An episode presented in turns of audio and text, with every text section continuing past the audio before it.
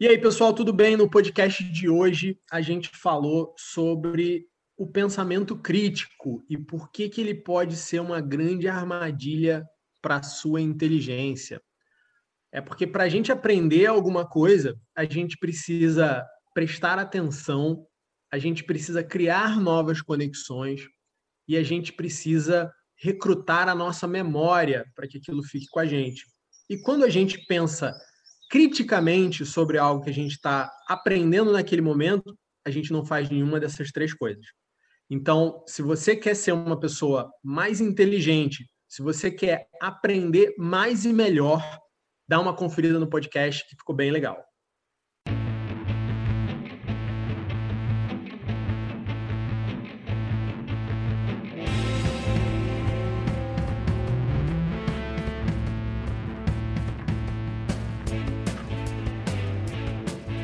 Bom dia, Gabi. Bom dia, Luciano. Tudo bem? Tu, tudo bem, você? Você sabe o tema de hoje? Eu sei, você sabe? Sei, hoje eu sei o tema. Que bom. Hoje a gente vai falar sobre pensamento crítico e por que que desenvolver o pensamento crítico pode não ser, aliás, não é, spoiler, tá?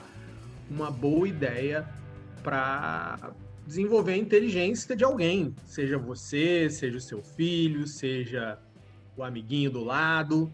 É, todo mundo fala muito em pensamento crítico, todo mundo acha isso muito legal. Muitas escolas têm o tal desenvolver pensamento crítico ali no seu objetivo, no seu porquê, na sua missão, na sua visão. Mas a gente tem que ter algum cuidado com essa parada aí acredito que a maioria das pessoas esteja assustada com isso, porque, como você falou, isso é comum, né? As pessoas.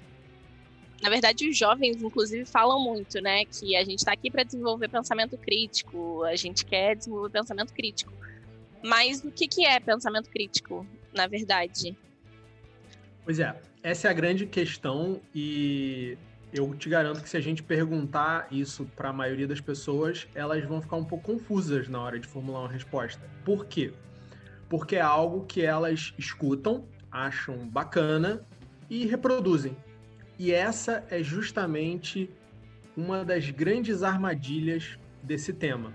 É quando a gente repete algo que parece ser bonitinho só para pertencer a um grupo, só para estar junto com uma galera quando na verdade aquilo não é verdadeiramente a nossa opinião. Então, antes da gente poder utilizar essa faculdade aí, essa habilidade do pensamento crítico, a gente precisa dar um passo muito importante, que é ter a nossa própria opinião.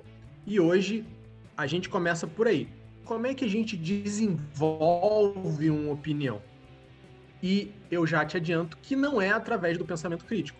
O pensamento crítico é algo que eu posso ter de um assunto do qual eu conheço muito bem. Então, por exemplo, eu sou diretor de uma escola. Eu posso fazer uma série de colocações e eu posso criticar uma série de postulados, por exemplo, de uma série de opiniões sobre gestão escolar. Por quê? Porque essa é a minha realidade. Eu entendo muito bem disso. Agora, eu não deveria falar de um assunto que eu não entendo. Então, Gabi, você, você é professora de biologia. Então, eu acredito, você vai me dizer se é verdade ou não, que se alguém chegar para você falando sobre como ensinar biologia ou sobre algum tema da biologia, você vai poder debater com aquela pessoa, você vai poder ter uma opinião qualificada para discutir. Agora, tem algum assunto, você sabe o mesmo tanto de todos os assuntos? Ou Com... biologia é um assunto que você sabe um pouquinho mais que os outros? Com certeza não. E eu acho que dentro até do assunto que a gente sabe, tem, a gente tem que ter um pouquinho de cuidado quando a gente afirma certas coisas e quando a gente expõe certas opiniões, mesmo que seja uma coisa que a gente acha que domina. Porque hoje, no, no meio que a gente está, você deu um exemplo né? Eu sou professora de biologia, dentro da disciplina a gente sabe, a gente estuda, a gente tem conhecimento para falar. Mas eu acho que na era que a gente está, né, essas coisas de informa é, as informações, elas estão muito aí para todo mundo. Então, acho que todo mundo acha que pode ter opinião para tudo dentro de tudo. E não é verdade, né? não é verdade. Pois é, e na verdade o nome desse problema é justamente esse: é a falta de fé, a falta de capacidade de acreditar em alguém que é especialista de verdade, que realmente entende daquele assunto. Então, o primeiro passo para eu aprender alguma coisa, para eu desenvolver uma opinião, é conhecer uma fonte segura para aquilo ali, buscar essa fonte e consumir essa fonte realmente acreditando que aquela informação é verdadeira. Então, se eu quero estudar investimento, eu vou ler lá o livro do Warren Buffett como se aquilo tudo ali fosse verdade. Eu não posso ler aquele livro pensando que ele está me enganando, pensando que ele está mentindo, pensando que não foi daquele jeito, porque senão eu me fecho totalmente para o aprendizado.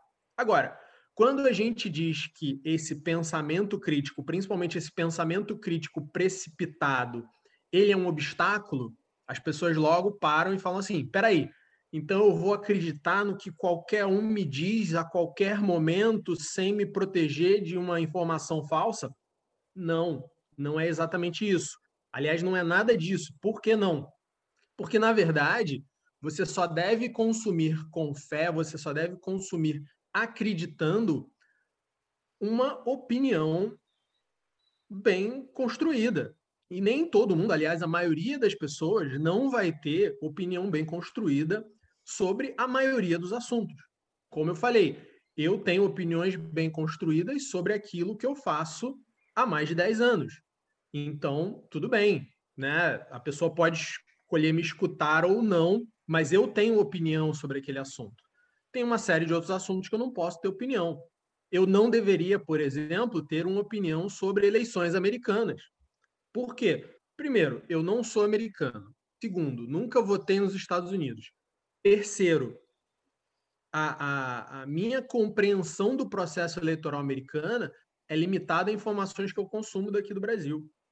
Então, se eu acho que é, vai ser o presidente A ou o presidente B, se o resultado vai ser revisto ou não vai, porque o caso foi muito bem fundamentado na. Não, eu não sei nada disso. Eu estou ouvindo falar, muitas vezes eu estou ouvindo falar através de pessoas que também não conhecem, que estão só repetindo o que elas leram nos jornais lá de fora, e isso não me dá base para efetivamente ter uma opinião eu tenho os meus achismos, eu tenho os meus incômodos, eu tenho alguma coisa, mas a opinião é que não é. Então, não é que a gente vai simplesmente aceitar tudo o quanto nos contam. É, na verdade, quando eu quero aprender sobre algum assunto, aceitar aquela opinião daquela pessoa que eu estou estudando. Né? Se eu, como eu dei o exemplo, se eu vou ler um livro, eu tenho que ler o livro acreditando no livro não achando que o autor está querendo me enganar, me ludibriar de alguma forma. É... Já te aconteceu? Parecido? Não, não, é porque eu estava aqui pensando quando estava falando que pensamento crítico, na verdade, as pessoas elas querem ter opiniões sobre as coisas, independente de, que coisas são essas. Mas na verdade, é, pensamento crítico não é necessariamente conhecimento, né? conhecimento deveria ser, ah, eu quero conhecer sobre algum assunto, eu quero, sei lá, que seja eleições americanas, foi o seu exemplo aí que a gente não pode pitaco. A gente tem que partir do pressuposto que para você conhecer, você tem que ir em busca da verdade daquilo ali, e não da opinião de outras pessoas. E para a gente ir em busca da verdade, a gente tem que querer conhecer aquilo ali. Então, é, na hora de construir um pensamento, na hora de construir conhecimento, na verdade, a gente tem que ir atrás e, e querer entender e ir atrás da verdade. Então, é, acho que o primeiro passo para isso, a gente vai cair num assunto aqui que a gente já falou em outros podcasts, que é leitura e sair um pouco de, dessa opinião alheia que tá, sei lá, acho que massificada, né? Sim, sim. É, eu acho que a saída, porque a busca da verdade é algo que leva tempo. A gente não encontra a verdade rápido, né? É, a gente tem caminhos, né, para chegar lá. Basicamente, quando a gente quer chegar em algum lugar, a gente tem dois caminhos, né? Ou a gente conhece a rota para chegar naquele lugar, ou a gente vai estudar a opinião, o pensamento, a produção de alguém que já chegou lá. Né? Então, qualquer coisa que eu quero fazer, se eu quiser fazer um ovo mexido, eu tenho duas opções. Ou eu sei a receita de ovo mexido, ou eu vou procurar ali na internet receita de ovo mexido.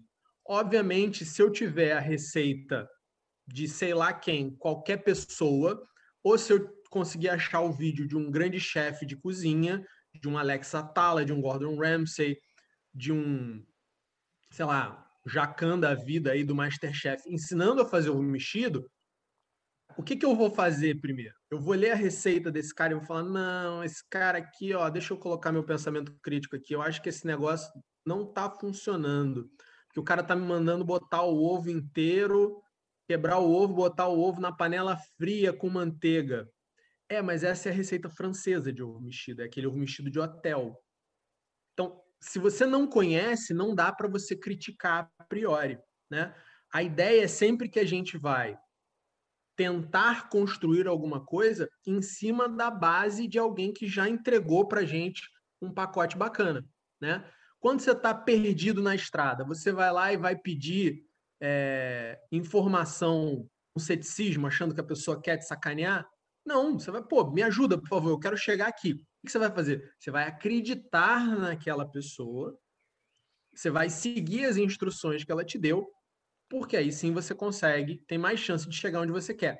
Então é basicamente isso. É não querer, e olha que eu estou falando em coisas super triviais aqui. Eu estou falando em receita de ovo mexido, e eu estou falando quando você está procurando um endereço na rua. Imagina assuntos que são mais importantes. Né? Imagina assuntos que são realmente é, é, caros a gente. Por que, que eu já vou sair proferindo a minha opinião logo de cara, sem saber é, nem, sei lá, 10% do que existe para saber sobre aquele assunto no mundo? Então, a ideia é que a gente sempre vai construir o nosso conhecimento em cima de um conhecimento prévio. Né? Quem falava isso? Eu que estou falando isso? Não. Você tem. Isso começou lá no século XI, Bernardo de Chartres era um filósofo. E ele construiu uma frase que ficou famosa depois numa versão que o Isaac Newton deu a ela. Isaac Newton falou: "Se eu conseguir ver, se eu conseguir ver mais longe, é porque eu estava erguido sobre os ombros de gigantes." O Bernardo de Chartres, ele falava lá atrás que a gente era como pequenos anõezinhos que estavam nos ombros de gigantes e por isso a gente conseguia alcançar muito mais do que a nossa própria capacidade, né? É justamente essa lógica de ter o conhecimento passado fundamentando o meu saber de hoje. Outro exemplo de alguém que recomenda isso, que hoje em dia está tá em alta aí, tem um dos podcasts mais famosos do mundo, um dos mais ouvidos do mundo, é o Tim Ferriss. Tim Ferriss é autor de livros como é, trabalhe apenas quatro horas por semana, é, The Four Hour Work Week, The Four Hour Body. É, e o Tim Ferriss ele propõe uma coisinha que não é bem isso, né? Mas ele propõe um jejum de mídia. Ele fala que a gente escuta coisa demais o tempo todo e que isso acaba confundindo a gente. Então, é, eu acho que é um acessório interessante nessa discussão que a gente está tendo. Por quê? porque não é para a gente ouvir tudo o tempo todo, porque, como eu falei no início, nem tudo é opinião, nem tudo vale a pena ser ouvido. Né? A gente tem que pegar o que realmente tem valor, que são aquelas opiniões, aquele conhecimento daquelas pessoas que fundamentaram aquilo com estudo, fundamentaram aquilo com experiência e não simplesmente estão usando o seu próprio senso, seu próprio pensamento crítico para sair dizendo os seus achismos sobre as coisas. Tem um, tem um cara que ele fala que existem dois tipos de aprendizado, né? É, que é aquele que é pela descoberta, que você está experimentando o mundo, e tem pelo ensino, que é quando a gente tira alguma coisa do discurso de alguém. É, naturalmente, quando a gente está falando de uma criança que está experimentando o mundo, geralmente é descoberta, né? O frio, o quente, essas coisas assim mais básicas. Mas quando a gente está falando de uma coisa que já foi construída, que já foi postulada é muito mais fácil a gente aprender com o discurso de alguém em vez de a gente querer colocar a nossa minúscula experiência em cima de alguma coisa que já existe há muito tempo. É, uma outra coisa que você falou aí de jejum, né, de mídia, um negócio jejum assim, é, existe uma coisa que é a gente recebe informação o tempo todo. É, eu acho que uma das confusões do pensamento crítico também é essa. A gente recebe informação o tempo todo, só que a gente não faz é, não sei, a gente não faz conexões com essas informações, a gente só recebe. E a gente acha que, na verdade, ficar mais inteligente e ser é, crítico é só a gente absorver mais. Não, eu sei, eu sei, eu absorvo, eu absorvo. E você não faz neca de nada com esse conhecimento. Você só absorve, você não constrói, você não faz ligação com nada. Isso me lembrou também uma coisa que o, o Raul Martins uma vez falou num curso dele, que ele tirou de um outro autor, de um livro, é, Como Ler Livros, é, do Mortimer Adler, e ele fala que existem quatro níveis de leitura. E no último, que ele fala que é a leitura sintópica, é a gente conseguir fazer correlação de uma coisa, de um livro ou de um conhecimento com outro. Pensamento crítico, na verdade, deveria ser isso: a gente conseguir relacionar uma coisa que a gente está vendo aqui com uma outra coisa e não apenas ler e conseguir expressar uma opinião né, aleatória em cima disso. E isso acontece muito quando você tem um conhecimento prévio de ambos os assuntos, normalmente. Né? É. O, o que a gente está falando aqui é até um passo antes, né? É, é aquele passo do para aprender. O que a gente vê muito na escola é você tá ali na aula com o aluno e ele tá fazendo perguntas que não tem nem pé nem cabeça, são perguntas estranhíssimas que não têm relação. E você vai ver que aquilo é simplesmente um exercício que ele está acostumado a fazer de contestar, sendo que ele não entende daquele assunto para poder contestar. Então, quais são os comportamentos, quais são os sintomas desse excesso de pensamento crítico que a gente enxerga muito? E aí eu acho que todo mundo vai se relacionar, porque eu acho que todo mundo já viveu uma situação parecida. É a pessoa não conhecer de um assunto, você começa, ah, porque a gente precisa fazer tal coisa, a gente precisa entender melhor como é que funciona a produção de petróleo no Brasil. O cara abre o Google, ele digita lá petróleo no Brasil. Primeiro Wikipédia que aparece, ele lê cinco linhas, ele fala: "Ah, então, não, então não. Então não, você não sabe nem se a fonte que você citou está correta, você não sabe se aquilo está atualizado. É, então, não, não dá para tirar conclusão em cima de cinco linhas de leitura de uma pesquisa no Google. É, é um bom caminho para você começar uma jornada de estudo, mas faltam muitas horas aí para você poder falar alguma coisa. Segundo sintoma muito comum, quando você está conversando com uma pessoa e a pessoa está rebatendo os teus argumentos, tentando rebater os teus argumentos, e você percebe o seguinte: ela não está te ouvindo, ou você não está ouvindo a pessoa. Você está pensando no que você vai falar, esperando ela terminar para poder dizer o que você quer dizer. Isso, isso também é um sintoma de excesso de pensamento crítico. É, se a pessoa entende mais do assunto que você, escuta, escuta e reflete. Se a pessoa não entende, vai conversar de outra coisa pior coisa que tem é você ficar ouvindo pareceres e opiniões que não são opiniões nem pareceres. É você gastar o seu tempo com achismo dos outros, né? Então, se você tá com a dúvida, ah, eu quero descobrir a melhor maneira de estudar para minha prova de história. Sabe quem é uma excelente pessoa para você perguntar isso? Seu professor de história. Por quê? Porque ele estuda história há muito tempo. Ele estudou história no colégio, ele estudou história na faculdade, ele estuda história depois de formado. Ele provavelmente conhece uma coisa ou duas sobre estudar história. Outras pessoas podem te ajudar? Até podem, não é impossível, mas vai ser muito mais difícil. Né? Então, é, é, é, é simplesmente isso: é ver quem tem alguma proficiência naquilo que você está buscando e agir respeito àquela experiência, agir com respeito àquele tempo, né? De, de, de estudo, de preparação, de tudo. É, quando a gente faz isso, a gente percebe o seguinte: a gente percebe que a gente devia falar um pouquinho menos. A gente percebe que a gente deveria ficar um pouquinho mais quieto. E isso que você falou do, do da aula do, do, do, Raul sobre o, o, trabalho do Adler, né? É uma das coisas que está ali sempre, né? Você vai ler alguma coisa, você vai estudar alguma coisa e você vai ter um tempo de meditação. Você vai ter um tempo de reflexão.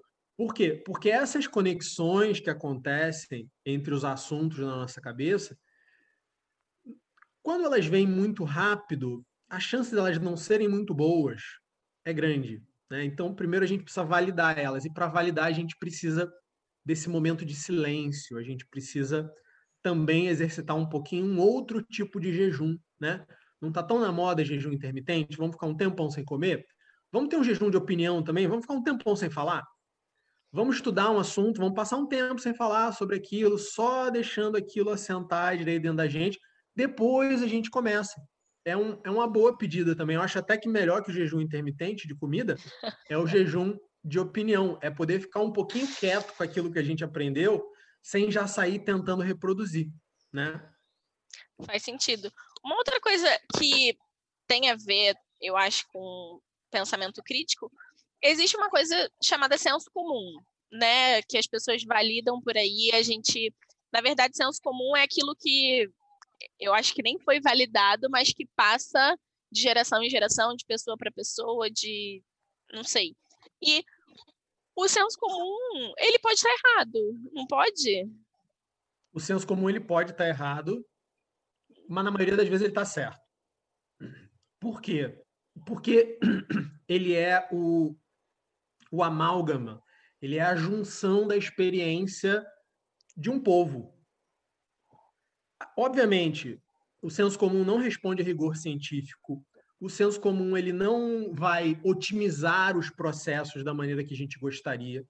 Mas é, a maioria das coisas que estão ali no senso comum, e a gente pode até falar, sem querer entrar em polêmica aqui, né, gente? Óbvio que é, preconceito contra pessoas é errado, né? E, e a gente nunca deve ser preconceituoso contra ninguém. Agora, o conceito de preconceito, o conceito de pré-conhecer alguma coisa, ele é muito importante para a nossa sobrevivência, né?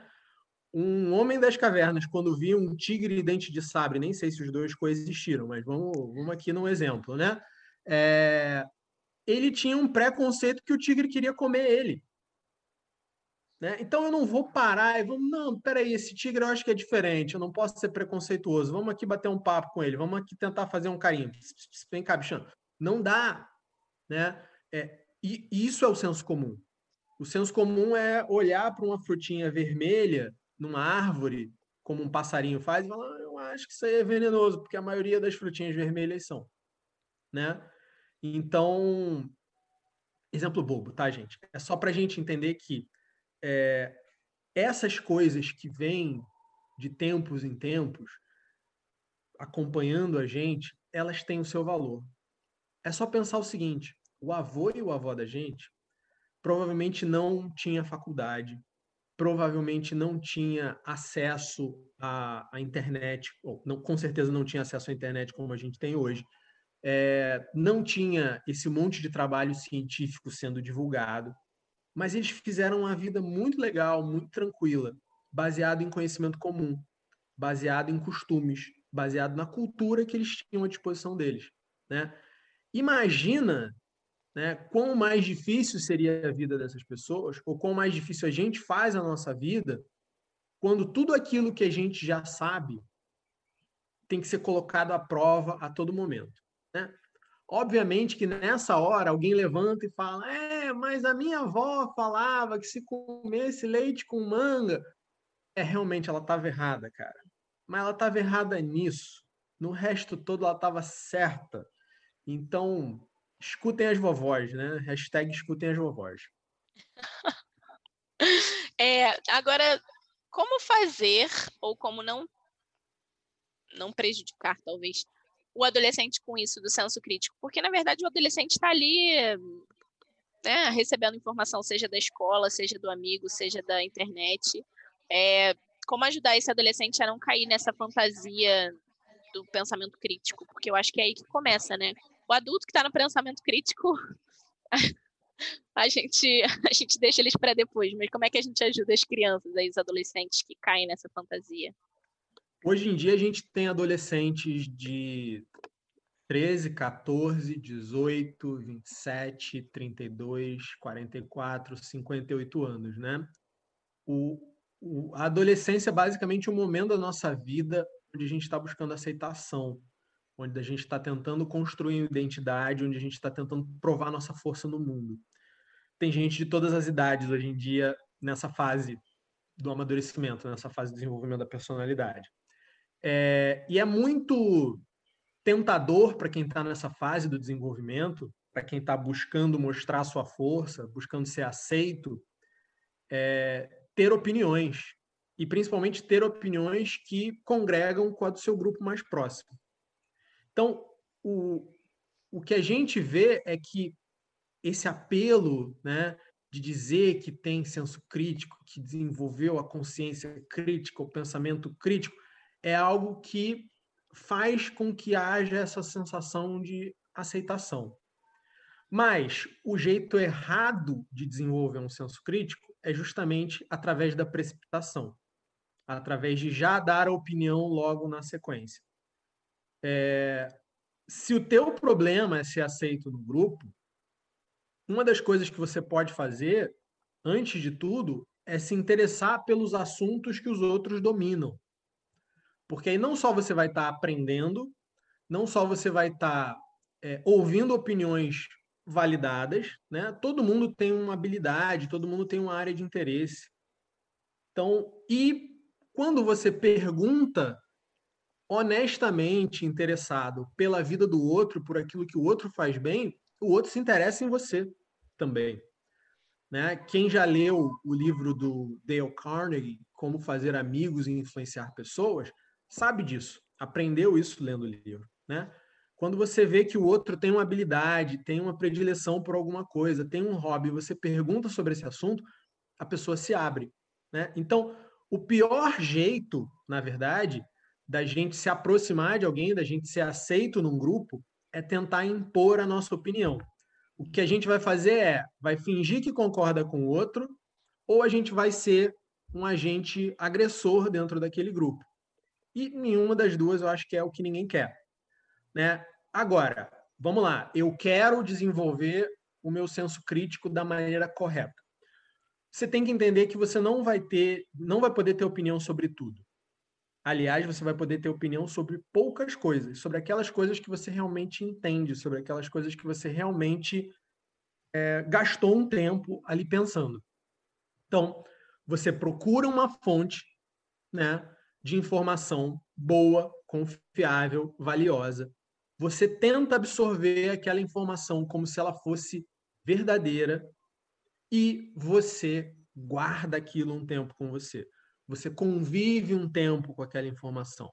Você fica ali meditando sobre aquilo, tentando aplicar alguns daqueles conceitos. E aí você vai ter experiência prática para dizer: ah, legal, isso é bom, isso funciona. Olha, isso aqui eu acho que eu não entendi muito bem porque eu não consegui aplicar. Né? Então, vou dar um exemplo mais prático. A gente fala sobre técnicas de estudo. A gente já fez alguns podcasts falando sobre montagem de plano de estudo qual é a melhor forma? É você ouvir o podcast e falar, né, não, não vou fazer isso não, vou fazer diferente, vou fazer do meu jeito. Ou então você falar, não, peraí, vou pegar essa técnica aqui, vou tentar aplicar, e aí o que não deu certo, eu modifico, eu vou tirar a minha dúvida. É a segunda opção, né, gente? É pegar coisas que já estão estabelecidas, que já existem, que já funcionam para milhares, milhares, milhões de pessoas e tentar adequar aquilo à tua realidade, né? Então, não, não tem muita saída, leva tempo. Ter opinião valiosa sobre algo, né? poder criticar é, ferramentas e, e, e técnicas que já estão bem desenvolvidas, leva tempo, demora. Você não pode sair falando de algo que você não conhece. É, eu acho que além de levar tempo, leva querência, né? Tem que querer, não adianta, não adianta só achar que é legal, achar que é, tem que querer. Muito obrigada, Luciano. De nada, Gabi. A gente volta com mais episódios, é, com mais assuntos. Comentem aí o que vocês acharam, deem sugestões de temas para a gente trazer para vocês. E futuquem por aí, porque a gente já gravou um monte de coisa, tem um monte de conteúdo legal para vocês absorverem. E mandem suas sugestões. Por favor. Obrigada. Obrigado. Tchau, pessoal. Esse foi o episódio de hoje, e se você chegou até aqui, obviamente esse conteúdo fez sentido para você. Por isso, eu quero te fazer um convite para conhecer a escola onde esse podcast nasceu, o Camões Pinóquio. Aqui na escola, a gente não olha a educação apenas como uma história que a gente conta e o aluno precisa decorar. A gente quer que eles tenham experiências que signifiquem alguma coisa para eles, que movam eles de alguma forma, que eles aprendam a se relacionar com os colegas, que eles se desenvolvam emocionalmente. Tudo isso conseguindo chamar cada um deles pelo nome. Então, passa lá no site em www.camõespinocchio.com.br e aproveite para cadastrar o seu e-mail e ser avisado sobre os próximos episódios do CPcast.